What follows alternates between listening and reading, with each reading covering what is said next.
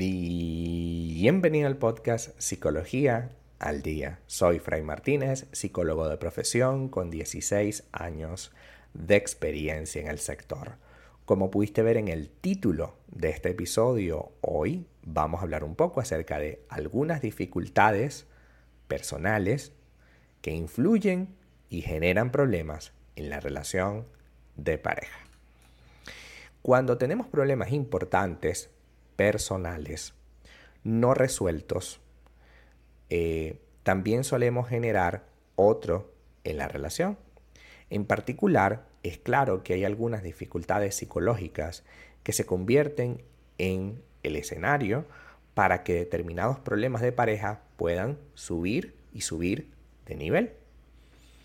El obstáculo, la tentación de que mi pareja pueda llenar ese vacío personal, esa dificultad personal, pueda convertirse en una especie de psicólogo, entre comillas, que pueda ayudarme con eso.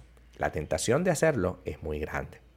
Y muchas personas consideran que es más fácil que su pareja llene sus vacíos a que ellos mismos salgan a buscar la manera, a través de la terapia, por ejemplo, de solventar sus propios conflictos.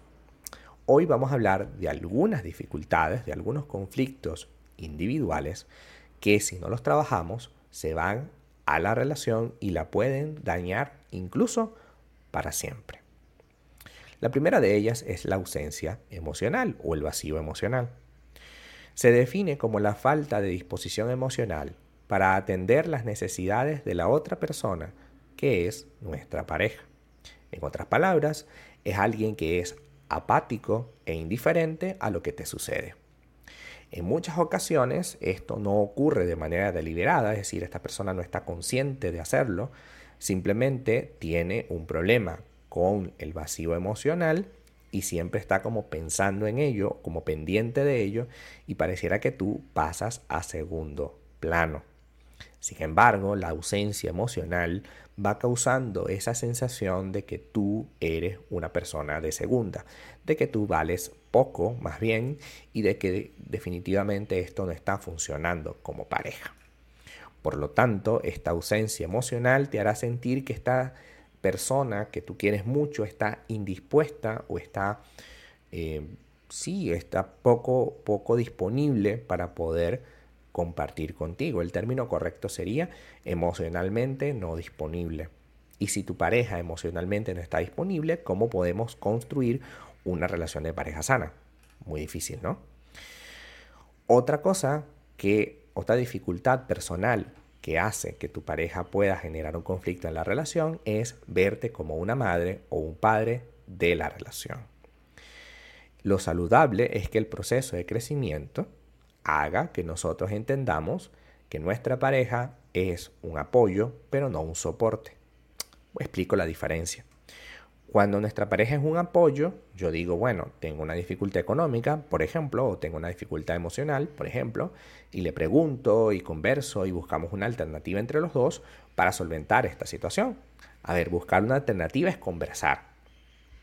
Sin embargo, verte como una madre o como un padre es que yo voy a necesitar que tú te conviertas en ese rol y me cuides como si fueses mi mamá o mi papá.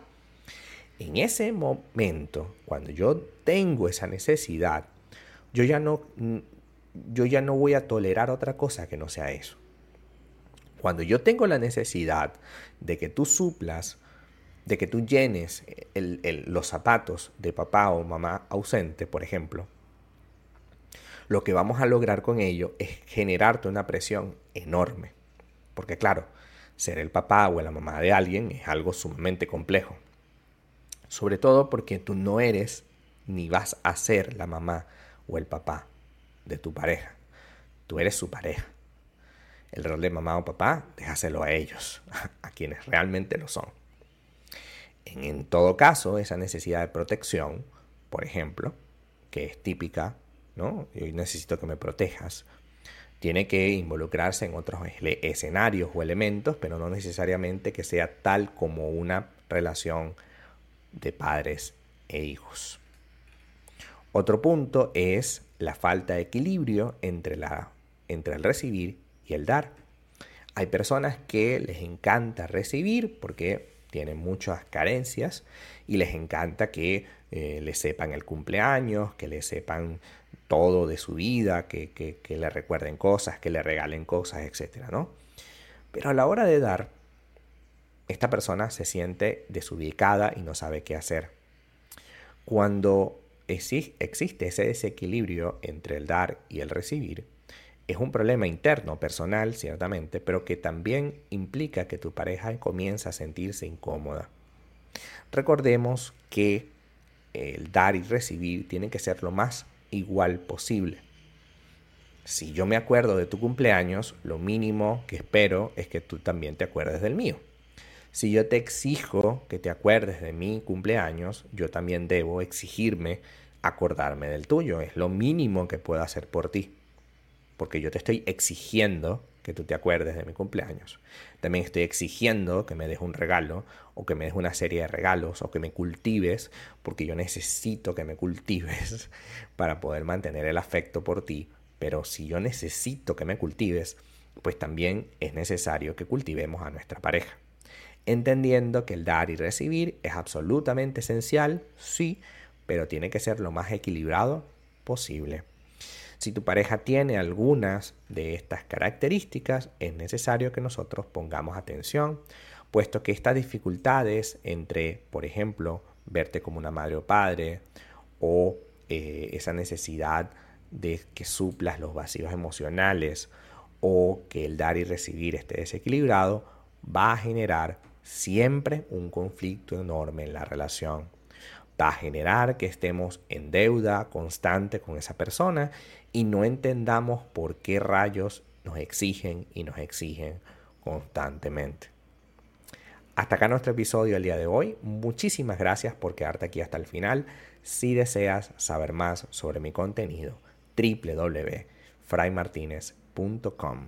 Para consultas online, www.fraymartinez.com y también sígueme en mi Instagram, arroba fraymartinez20. Muchísimas gracias y hasta el próximo episodio.